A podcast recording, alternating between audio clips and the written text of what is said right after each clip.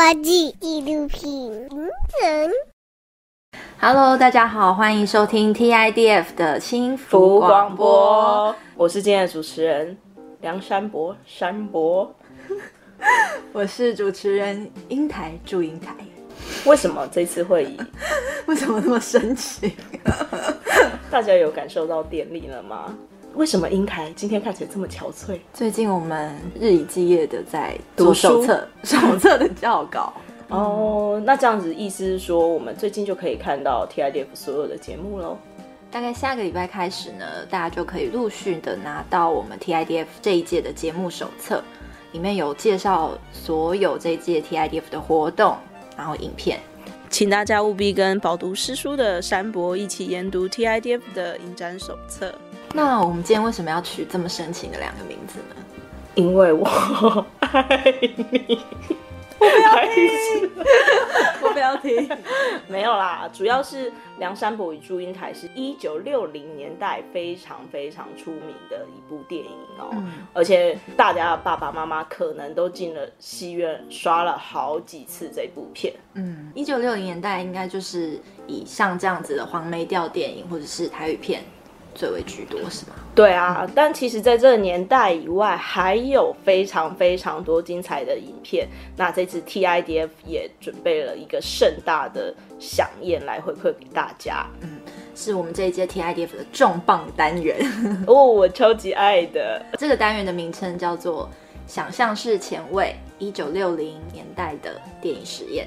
为了介绍这个重磅单元呢，我们今天也特别礼聘了 TIDF 的两大男神哦，就是上个礼拜很受欢迎的东旭跟求着我们回来的木材嘛，求着我们让他回来的木材。对，那我们这次再用掌声来欢迎一下两位重磅的男神嘉宾。Hello，Hello。大家有猜出两个不同的声音分别代表哪两个不同的男神了吗？一位是我们的上周受到广大回响的东旭，跟求着我们回来的木材。那我们这次为什么要做一九六零年代的这个单元，以及这整个单元是怎么策划跟发想的？木材可以跟大家介绍一下吗？这个单元它是落在我们叫做台湾切片的这个架构下。那台湾切片其实意思就是说，我们希望用新的观点去爬梳电影史上可能被忽略的一些影片。那一九六零年代大家应该很陌生，但是对某些人来说又常常听到一些趣闻。好，这些趣闻，譬如说当年有很多很前卫的艺术家，或者很前卫的展览、很前卫的实验电影发表会。那可是对我们这一代的人来说，那些东西都太遥远了。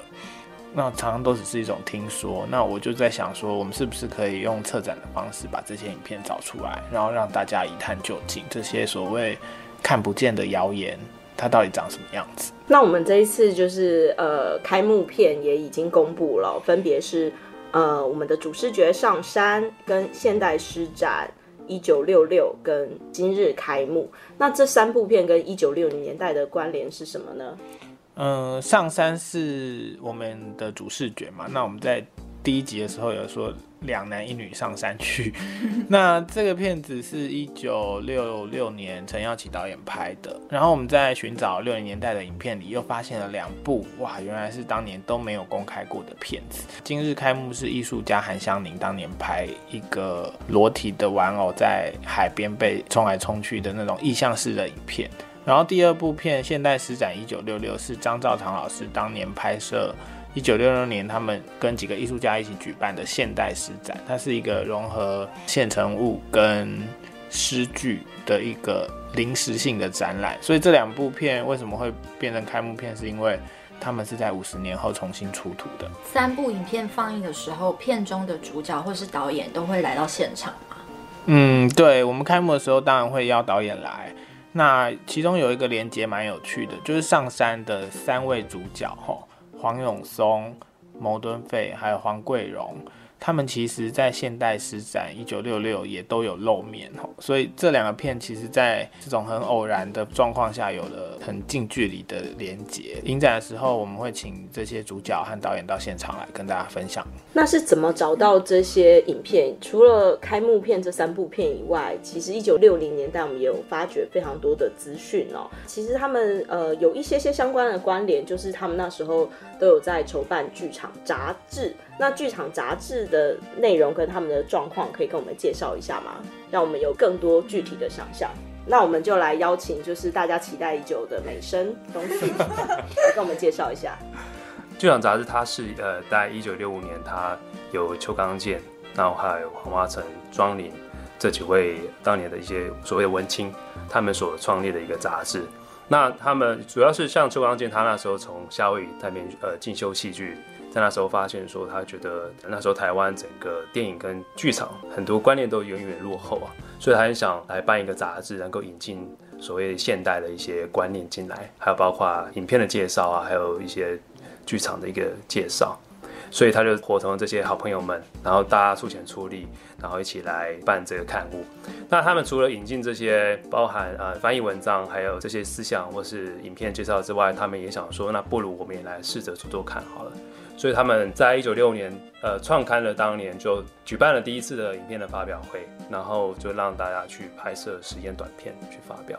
我来补充一下，就是他们就是一群就是文青狂人搞了一个电影同人志，然后就在这个杂志里面就是撂下狠话，说要办就是电影的发表会。可是文章刊出之后，久久都没有人投稿，想说怎么办？快要开天窗了，就找自己几个朋友，自己各自拿着摄影机，赶快去拍一些作品来投稿。那我们这次有机会可以看到他们那时候投稿的作品吗？嗯，就我们大概花一年半在找这些当年的影片，然后有一些应该说极少量被找到了。那怎么找到？怎么找到？就是哪些管道？嗯，当年。的一些影片其实都已经不知去处。那我们第一个找到的帮手就是张兆堂老师，因为他有经历过那个年代，然后也有创作嘛。那我们就跟他保持很紧密的联系，然后告诉他说我们在找这些东西。那他就帮我们先问了他的朋友一轮，说这些东西还在不在？那我们也透过梳理这些人脉关系，找到了很多线索，吼，然后这些线索一个一个去问。那最后我们找到了几部片，除了刚刚讲的之外，有一部片是很难得，就是在剧场发表会有发表，叫做《过节》，哦，龙思良艺术家所拍的，是跟人家发生过节、吵架的过节，还是？嗯，就是逢年过节的过节。那不过说实在的，就是说大部分的影片还是都找不到。嘿，那他们变成也不知去处。那我们在找的时候也是觉得蛮遗憾的。里面寻找的过程里，有一天我记得就是我们跟光启社联系。那光启社早期六零七零年代，其实他们是一个传播公司嘛，然后拍了很多很多的东西。那他跟当年剧场也走得非常近，所以我们就在想说，诶，当年这些八厘米、十六厘米胶卷会不会被他们收起来了？走到库房里去。那一天，把三百卷以上的胶卷从墙壁上拿下，一一检查，结果花了好几个小时，其实一无所获啦。这个过程也不知道该怎么讲，反正它就是一个徒劳的过程。但对我们来讲，还是很希望找到这些片子。那在找寻影片的过程中，东旭有什么收获吗？或什么有趣的事？呃、就是刚才在讲光启社那一个那一段，其实我。我我仿佛觉得我还闻得到那个胶卷酸掉的那个味道，呃，我觉得最幸运的一个发现可能是韩湘云呃艺术家他的作品的发重新发现哦。其实他在我们沿着剧场这条线去寻找影片的时候，我们发现韩湘云好像原本是跟这个条线其实比较远、比较外围的一个关系。他虽然当年。有去参加这些活动，可是他还是以他的抽象画跟他的所谓的照相写实这些创作为主的一个画家。但是后来间接才发现说，原来他当年其实有买了一台八厘米摄影机，然后他在那时候也有拍摄的影片。然后最重要是说，因为他后来移居到美国去，这些胶卷影片在纽约，因为可能气候比较干燥，都保存的非常好。所以我们在这一次的整个六零年代单元，非常幸运的可以去观赏到这两部他的作品。其实我觉得这个单元很酷，就是因为一九六零年代，其实在台湾算是白色恐怖，然后整个意识形态都是要反共、反攻大陆的，可是却有这么一群人，就是只是单纯的想要把他们想象中的电影，就是去把它实验、把它拍出来，我觉得很很厉害。就是不知道两位有没有在这个单元中印象比较深刻的影片，然后想推荐给听众朋友的。嗯，我觉得陈陈耀琪早期的四部作品很值得推荐啊。那我们把它包装成一个组合哈，这些影片是他当年从六三年一直到六七年，在美国念 UCLA 攻读电影的时候拍的。那像第一部片是一部动画片，五分钟，叫《后裔》。影片是他去告诉当年他朋友的小孩，是美国的小孩，然后后裔传说的故事。然后再请这些小孩用他们自己的理解讲一次哈，所以这个影片用了小朋友的旁白，但是画风却是很中式的哈。然后第二部片叫《年去年来》，这个大家应该也很少听过。那它是用虚构跟记录的方式拍摄而成的，所以在当年，即使是现在看，你还是会觉得非常的新潮和前卫。然后还有一部就是不用再多提的，是台湾纪录片史上的经典之作，叫《刘必佳》。好，所以我们把这四部片变成陈耀琪的一个小专题。那东旭有没有什么印象深刻的影片想跟各位听众推荐？哦，刚才提到陈耀琪导演的呃影片里面有一部叫《上山》，然后《上山》里面有个主角叫摩顿费，他在影片里面有说到说他不当导演的话宁愿死，然后所以他在 他在毕业之后马上就是找到机会，然后就。呃，就拍了两部作品，然后这两部作品还被认为是可能是台湾最早的一个独立制片的作品哦。然后一部叫做《不敢跟你讲》，然后另外一部叫《跑到终点》。这两部影片相较在一九六零年代健康写的这些作品来讲的话，它的。呈现的手法跟跟风格其实是不太一样的哦。那它拥有更多的所谓作者电影的那一个手法或者那个观点在里面，其实是非常非常有强烈艺术性在里面的两部作品。我非常推荐大家可以到戏院来观赏这两部影片。然后除了这些一九六零年代的导演，他们现在应该都八九十岁了吧？那在这个单元里面，居然有一个非常年轻的导演苏玉贤，这是怎么回事？嗯，苏玉贤大概三十五岁，然后 他跟这个年代有什么关联？他其实是算是一个当代艺术家啦，很多作品都是以影像作为他主要的表现媒材。然后呢，他应该是在二零一五年开始，他就对于刚刚我们提到那个剧场杂志感到非常非常有兴趣。有一天，他就告诉我说，他正在做剧场杂志的研究。那我就问他说：“那你这到底在研究什么？”他说：“剧场当年因为台湾的那些文艺青年，其实他们看不到西方的艺术电影。”像我，譬如说我们现在很熟知的高达啦、楚服啊，嗯、或是意大利新写实电影等等。安东尼奥尼。对，可是当年台湾其实看不太到，嗯、那变成剧场杂志去翻译和介绍这些文章就很重要。那张兆航老师就说，他当年也是读这个，变成他很重要的养分。我就问老师说，那你有看过这些电影吗？他说当年都没有，所以那些剧本就变成一种纸上电影，就变成想象的电影。那苏玉贤觉得说，当年引进这些资讯，其实他也引进了某种电影的现代性。他希望拍一个作品讨论这些东西，所以在这一次我们的片单里面有两部是苏玉贤的作品，一部是《先知》，就他翻拍当年黄华成写的剧本。然后，呃，很巧的是，当年演《先知》的两位主角，一位是庄铃，一位是刘颖商。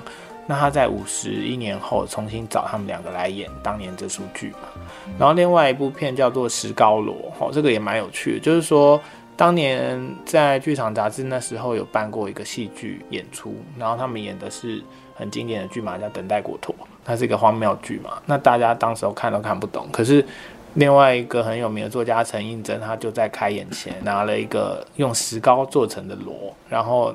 用鼓棒敲那个锣，其实没有声音，然后锣就碎了，对，锣就碎，然后现场的人就哎、欸，到底在干嘛？整个傻眼。他就拍了《先知》跟《石膏锣》来来讨论剧场杂志当年带来的影响。